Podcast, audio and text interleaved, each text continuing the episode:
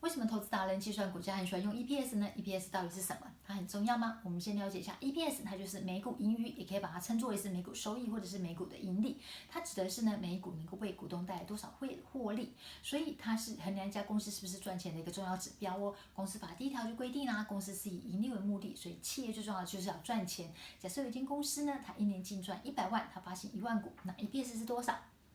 一百块怎么算呢？就是一百万除以一万股就等于一百块啦。所以 EPS 呢，它是衡量一家公司还有就每股能够获利的一个重要指标。